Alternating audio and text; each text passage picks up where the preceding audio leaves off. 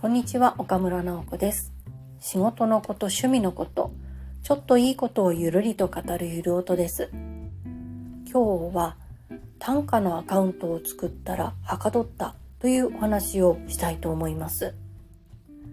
短歌というのは五七五七七の味噌一文字のあの定型詞のスタイルです。で15年ぐらい前から、まあ、一応趣味として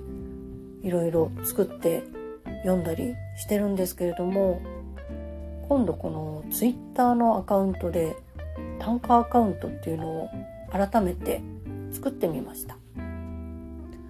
今までもツイッターにはあの自分のライターの仕事の話とかあとはちょっとしたプライベートの話とかそういうものを書いておくまあ、Twitter のアカウントは持っていたんですけれどもそれとは別に今回単価アカウントっていうのを作ってみたんですね。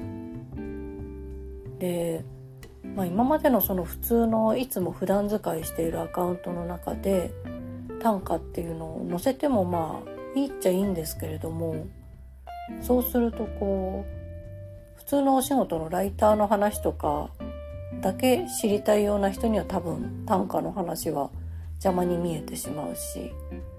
で短歌の方でお付き合いがある人がそのアカウント見ると、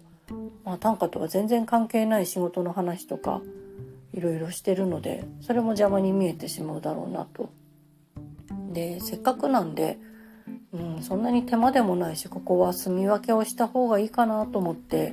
短歌アカウントっていうのを別に作ってみました。これはちょっと概要欄にも置いてるのでよかったら見に行っていただきたいんですけれども主に書いてるのがもうその日に浮かんだものを一種二種出すということ。で今まではまあ今までも本当は一日何種か作ってとか置いとくとか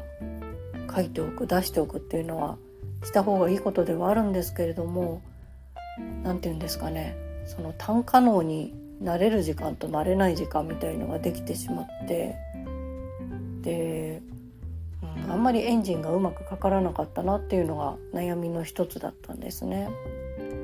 でも今回そのツイッターで単価専用アカウントっていうのを作ると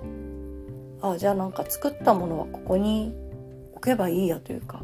置くことにしようこれを一個決めると不思議と単価能というかその回路として生活の中で五七五七七を見つけられるようにちょっとなってきたんですね。うん、なんか別立てのが1個あったら何にも書かないで2日3日アカウント置いとくのももったいないなと思ってしまうしそのアカウントから、まあ、フォローしたりフォローされたりっていうのは大体もう本当に単価関連の方ばっかりなので、まあ、書いたら何か届くのであろうとか見に行ったら誰かの短歌の話がそこでフィールドで見えるんだろうフィールドじゃなくてあれはフィードか、うん、そういうので見れるなと思って、まあ、それを別立てにしたと。でまあ仕事としてはすごい単純な作業だったんですけれどもこう2つに分けるっていうのが結構有効だったなと思ってます。うん、本当にタイトルタイトル通り単価がはかどる今まであんなにやる気がなかったと言ってはなんですけれどそんなに腰を据えたりやろうっていう気持ちにならなかったけれどもあああのアカウントがあるんだったらちょっと頑張ってみようかなとかここで少し言葉探してみようかなとか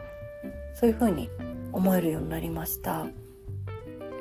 だからまあ今たまに誤爆みたいにこっちでするべき話をこっちにしちゃうっていう間違いっていうのはあるんですけれどうん、それをこう注意するようにしたら安全に自分の中で住み分けがうまく使えるようになってきて